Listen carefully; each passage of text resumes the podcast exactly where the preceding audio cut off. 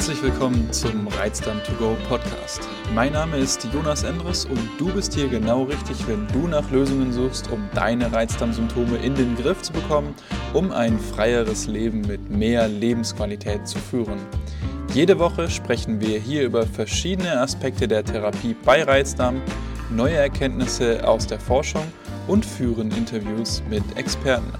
Viel Spaß mit der heutigen Folge.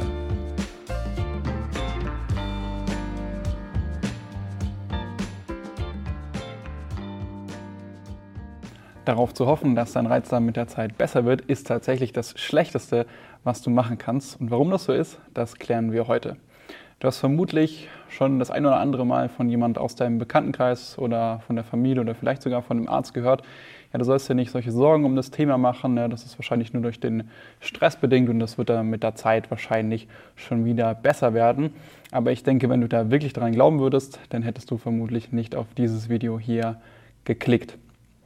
Und um sich mal anzuschauen, wie sich denn der Reizdarm jetzt mit der Zeit entwickelt, müssen wir uns erstmal die Ursachen des Reizdarms anschauen. Und in diesem speziellen Fall gehen wir auf die sogenannte Darmdysbiose ein. Habe ich im letzten Video schon mal erklärt. Ich werde es auch jetzt noch mal ganz kurz erklären. Falls du dem schon überdrüssig geworden bist, dann kannst du es auch einfach hier wieder in den Videokapiteln überspulen. Also, worum geht es hier?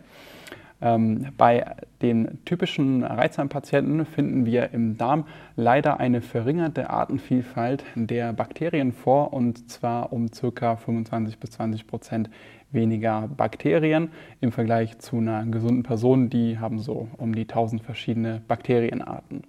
Und das führt dann wiederum dazu, dass eine ja, gewisse Gruppe an Bakterien, die eher potenziell schädlich sind, überwuchern. Und was ist jetzt das Problem wiederum dabei? Naja, es gibt eine Gruppe an Nahrungsmitteln, die werden meistens kurz mit FODMAPs abgekürzt und die gelangen bei jedem Menschen unverdaut in den Dickdarm. Nur werden diese eben von gerade diesen überwuchernden Bakterien nochmal fermentiert und das passiert dann eben bei Reizdarmpatienten verstärkt, da diese Bakterien hier überwuchern und dabei entstehen dann Gase und Endotoxine und das ist im Prinzip das Problem, das auch langfristig den Reizdarm meistens verschlimmert. Schauen wir uns also mal die drei großen Probleme an, die damit einhergehen. Ja, zum einen ist es so, wenn man sich weiterhin ganz normal ernährt wie davor, ne, dann füttert man natürlich auch weiterhin diese Bakterien an. Das heißt also, man hat potenziell die Gefahr, dass sich dieses Ungleichgewicht, das besteht, nochmal verstärkt, was diesen Kreislauf nochmal ein bisschen verschlimmert, also diese Negativspirale, die man beim Reisdarm haben kann, wenn man ihn eben nicht behandelt.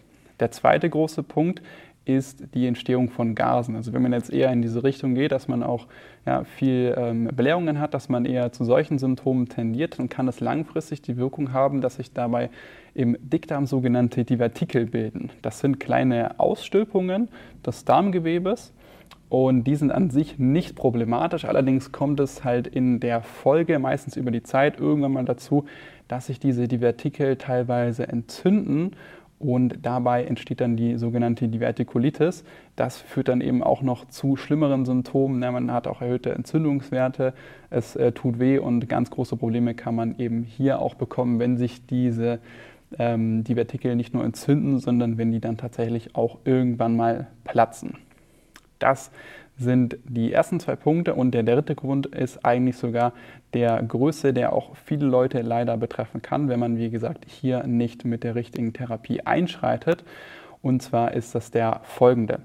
Ich habe ja vorhin schon angesprochen, es gibt einmal die Gase, die entstehen, wenn diese FODMAPs fermentiert werden. Allerdings gibt es darüber hinaus eben noch die Endotoxine. Und diese Endotoxine, die schädigen mit der Zeit das Darmgewebe und eben auch die Darmschleimhaut. Und das kann eben so weit kommen, dass diese Darmschleimhaut durchlässig wird und dann kommt es dann zu dem sogenannten Leaky Gut Syndrom. Was ist das? Das Leaky Gut Syndrom ist im Prinzip diese durchlässige Darmbarriere und ähm, das führt dann wiederum dazu, dass diese Endotoxine in die Blutbahn gelangen, wo sie natürlich den Körper extrem belasten und auch das Immunsystem. Allerdings gelangen hier leider auch nicht nur diese Endotoxine in die Blutbahn, sondern das Immunsystem und äh, das Blut kommt hier eben auch in Kontakt mit den verschiedenen Nahrungsmitteln äh, bzw. Nahrungsmittelinhaltsstoffen, die im Dickdarm dann noch enthalten sind. Das heißt, hier können dann dementsprechend auch weitere Nahrungsmittelallergien entstehen und es kann eben auch dazu kommen, dass Bakterien aus dem Dickdarm in das Blut gelangen, was eben hier auch noch weiter zu den Entzündungswerten beiträgt und ähm, allgemein auch zu den typischen Symptomen von Leaky Gut beiträgt, wie zum Beispiel ja, Hautprobleme, Konzentrationsschwächen, dann gibt es teilweise auch Haarausfall. Das geht also dann hier sehr, sehr stark auf die Psyche und kann sogar bis hin zur Arbeitsunfähigkeit gehen, leider. Und äh, dementsprechend ist es auch hier sehr, sehr wichtig, dass man mit der richtigen Therapie einschreitet. Allerdings gibt es auch glücklicherweise heute eine gute Vielzahl an Möglichkeiten, dass man eben diese Negativspirale aufhält und eher in eine Positivspirale reinkommt. Ja? Und hier kann man dann eben mit der gezielten Ernährungstherapie schauen, welche von diesen Inhaltsstoffen man eben nicht verträgt und welche man verträgt.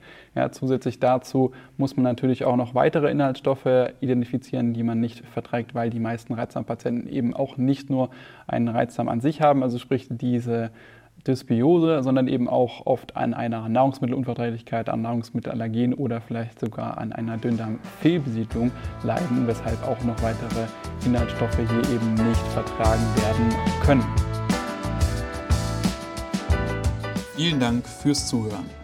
Wenn du mehr darüber erfahren möchtest, wie du deine Reizdarmsymptome in den Griff bekommen kannst, um ein freieres Leben mit mehr Lebensqualität führen zu können, dann klicke jetzt auf den Link in der Podcast-Beschreibung oder geh auf jonasenderes.de/slash Termin und buche dir ein kostenloses Beratungsgespräch. In diesem 45-minütigen Gespräch analysieren wir gemeinsam deine Situation und erstellen einen individuellen Plan, wie du deine Reizdarmsymptome Schritt für Schritt dauerhaft in den Griff bekommen kannst. Denk bitte daran, wenn du dich nicht um deine Gesundheit kümmerst, wird es mit der Zeit von alleine nicht besser werden. Ich habe bereits einigen Menschen in Deutschland dazu verholfen, ihre Reizdarmsymptome so weit zu lindern, damit diese wieder ein freieres Leben mit mehr Lebensqualität führen können.